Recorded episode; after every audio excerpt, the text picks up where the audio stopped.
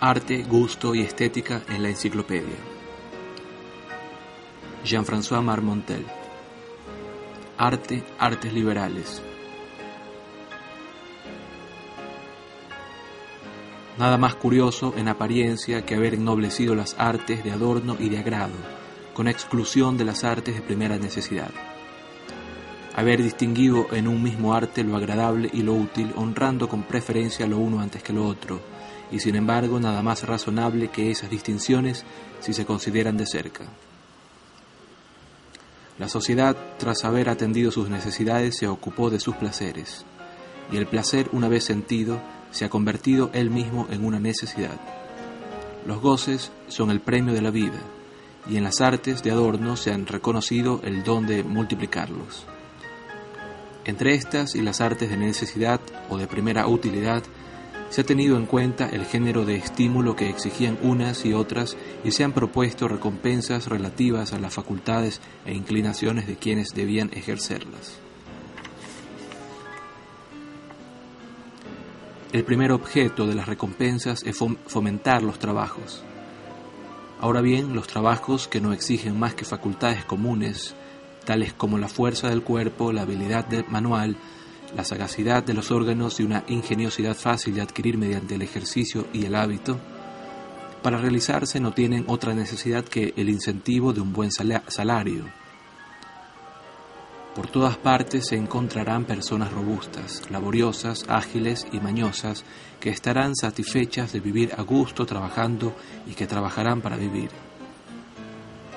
A esas artes, incluidas las más útiles y de primera necesidad, no se les han podido, no se les ha podido proponer más que una vida fácil y cómoda, y las cualidades naturales que suponen no son susceptibles de más ambiciones. El alma de un artesano y la de un labrador no se alimentan de quimeras y solo tienen un débil interés por una existencia ideal. En cambio, en las artes, cuyo éxito depende del pensamiento, de los talentos del espíritu, de las facultades del alma y sobre todo de la imaginación, ha sido precisa no solo la estimulación del interés, sino también la de la vanidad. Han sido precisas recompensas análogas a su genio y capaces de admirarlo, una estima halagadora en unos y una especie de gloria en otros. Para todos, disposiciones proporcionales a los medios y facultades que exigen. Así se ha establecido en la opinión la preeminencia de las artes liberales respecto a las artes mecánicas, sin considerar su utilidad, o más bien suponiéndolas diversamente útiles, unas para las necesidades de la vida y otras para su recreo y agrado. Esta distinción se ha precisado hasta el punto de que en el mismo arte lo que exige un grado poco común de inteligencia y de genio se ha colocado en, el rango de las artes liberales, mientras que se ha dejado en el de las artes mecánicas lo que no supone más que medios físicos o facultades del espíritu que tiene la mayoría. Tal es, por ejemplo, la diferencia del arquitecto con el albañil, del escultor con el fundidor, etc. A veces incluso se ha separado la parte especulativa e inventiva de un arte mecánica para elevarlo al rango de las ciencias, mientras que la parte ejecutiva ha quedado en la multitud de las artes oscuras. Así, la agricultura, la navegación, la óptica, la estática se atienden por una parte a los conocimientos más sublimes y por la otra a las artes que no han sido ennoblecidas. Las artes liberales se reducen pues a la elocuencia, la, poesía, la música, la pintura, la escultura, la arquitectura y el grabado, considerado como dibujo.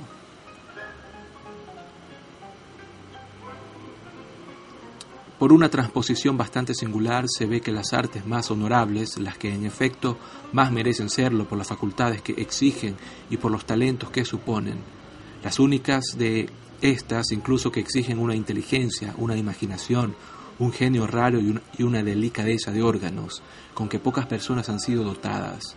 Son casi todas artes de lujo, artes sin las que la sociedad podría ser feliz, y que no se le y que no le han aportado más que placeres de fantasía, de costumbres y de opinión, o artes de una necesidad muy alejada del estado natural humano.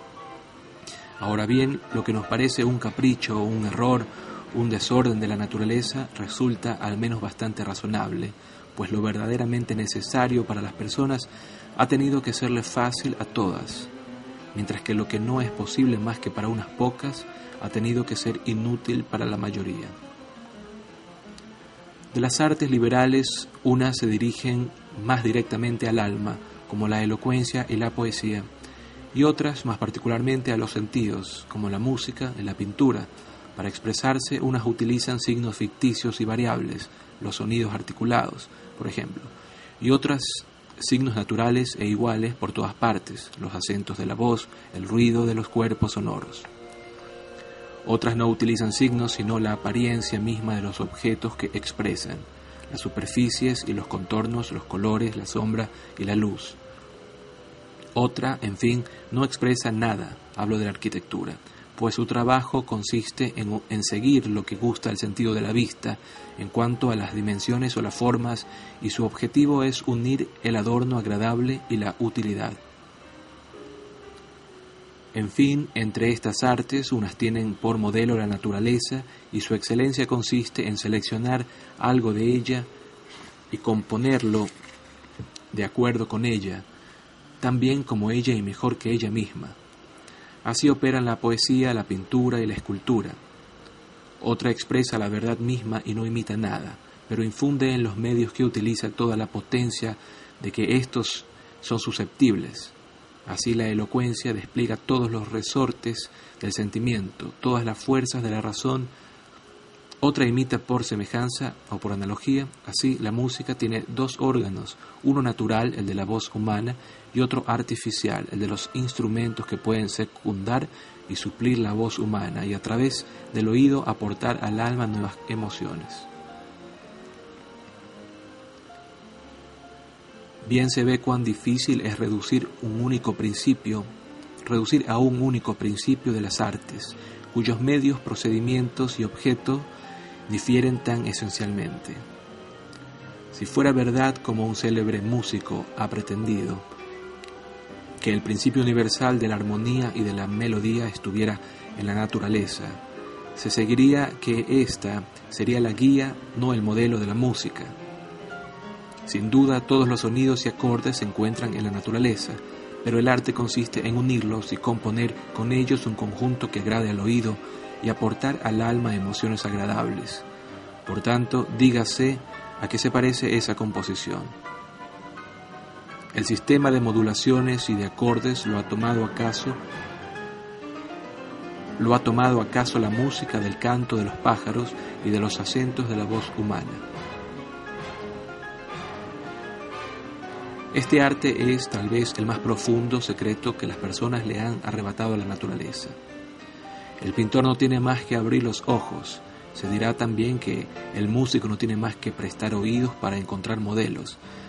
Es verdad que la música bastante a menudo imita y que la verdad embellecida es un nuevo encanto para ella, pero quien la reduce a la imitación, a la expresión de la naturaleza, le recortará sus prodigios más emocionantes, al oído sus placeres más sensibles y queridos. Así pues, la música se parece por una parte a la poesía, que embellece a la naturaleza imitándola, y por otra a la arquitectura que no tiene en cuenta más que el placer del sentido al que debe afectar.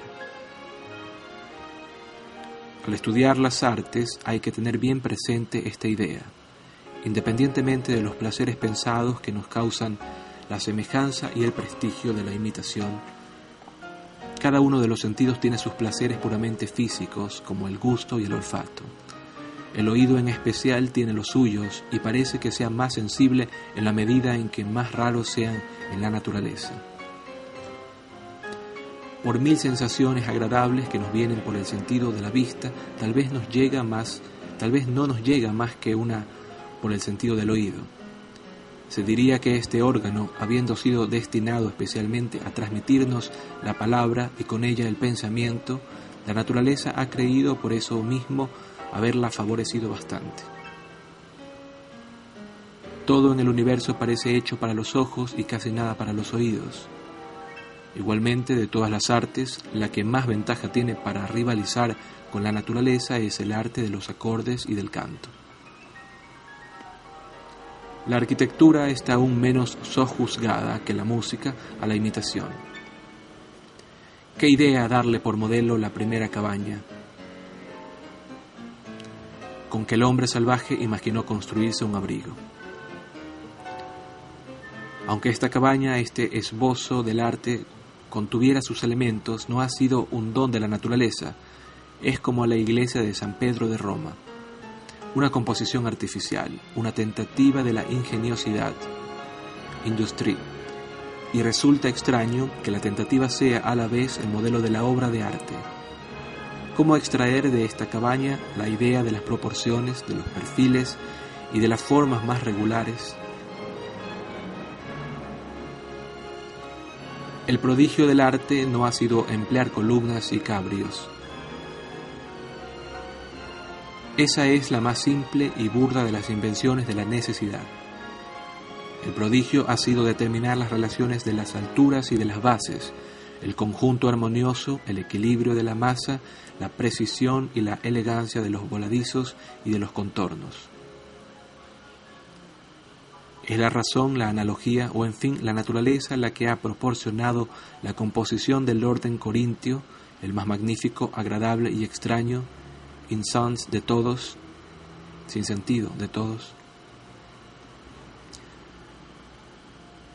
Las columnas recuerdan a los troncos de los árboles que soportan largas vigas y viguetas de través, figuradas por el entablamiento, entablamento, me gusta mucho. ¿Dónde ha visto el inventor del orden corintio un vaso rodeado de una planta, colocado al fin de un tronco de árbol y sosteniendo un fardo pesado? ¿En la naturaleza, en las primeras invenciones de la necesidad?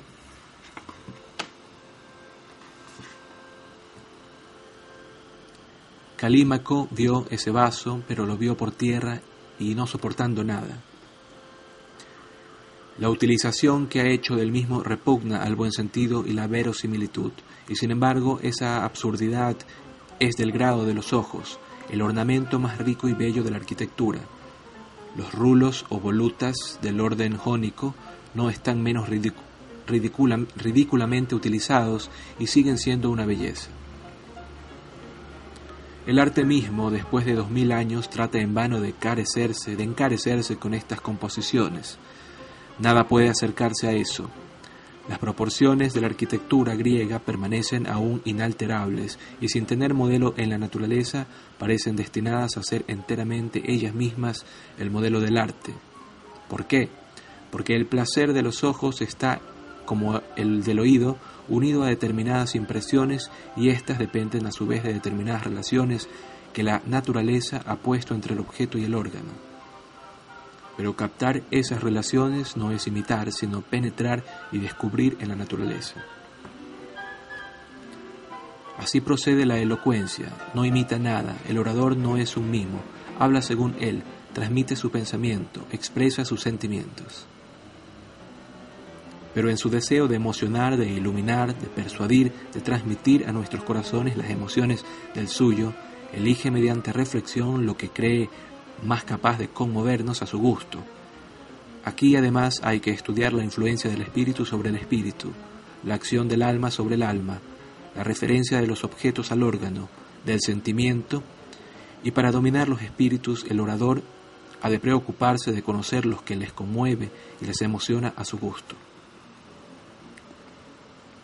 En las artes mismas, en que la imitación parece serlo todo, como en la poesía, la pintura y la escultura, Copiar no es nada, elegir lo es todo.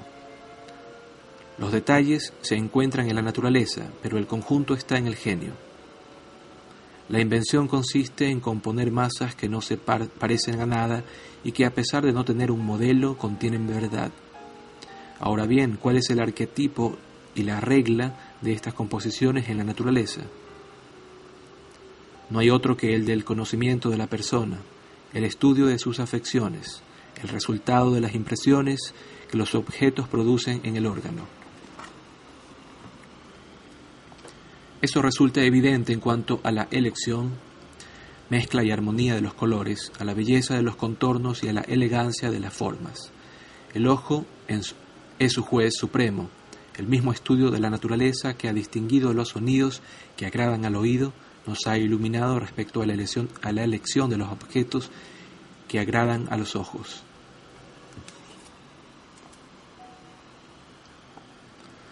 La misma teoría, pues, respecto a la parte intelectual de la pintura y la poesía, que es el arte de pintar con espíritu e ingenio.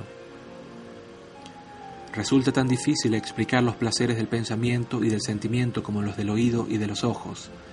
Sin embargo, una experiencia habitual nos permite conocer que la facultad de sentir y de imaginar tiene en la persona una actividad inquieta que quiere ejercerse y más, que, y más de una manera que de otra. La naturaleza nos presenta confusamente lo que halaga y lo que hiere nuestra sensibilidad. Ahora bien, la imitación se propone no sólo la ilusión, sino también el placer, es decir, afectar al alma engañándola, pero afectarla como le gusta a ella. Esa elección es el secreto del arte y nada de la naturaleza puede revelárnoslo, a no ser el estudio mismo de la persona y de sus impresiones de placer o de pena que recibe de los objetos que la conmueven. Ese discernimiento adquirido mediante la observación es el que ilumina y guía al artista, pero es el guía, pero es el guía al estilo del perfumador, como el del poeta y del pintor, y que el arte imite o no imite, si según su esencia ha de ser un arte de adorno y agrado, su principio es la elección de lo que nos puede gustar. La diferencia se encuentra en los órganos que se propone halagar, o más bien en las afecciones que cada una de las artes puede producir. Las artes de adorno agradables, que no aportan al alma más que sensaciones como las del perfumador, jamás se contarán entre las artes liberales. Estas tienen especialmente como órganos el ojo y el oído, los dos sentidos que aportan al alma sentimientos y pensamientos. A eso parece haber atendido la opinión cuando ha otorgado a cada uno de ellos el lugar y rango que debían ocupar.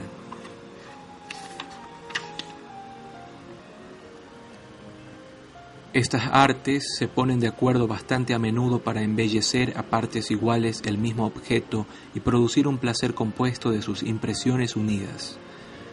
Así es como la arquitectura y la escultura, la poesía y la música colaboran sin embargo, no hay que creer que imitar mejor su objeto se hace con vistas a producir más ilusión. Un observador hábil ya ha señalado que las dos artes, cuya alianza era la más claramente indicada por sus relaciones, la escultura y la pintura, se perjudican mutuamente al unirse. Una bella estampa grabada produce más placer que una estatua coloreada. En esta, el exceso de similitud le quita a la ilusión su mérito y su atractivo.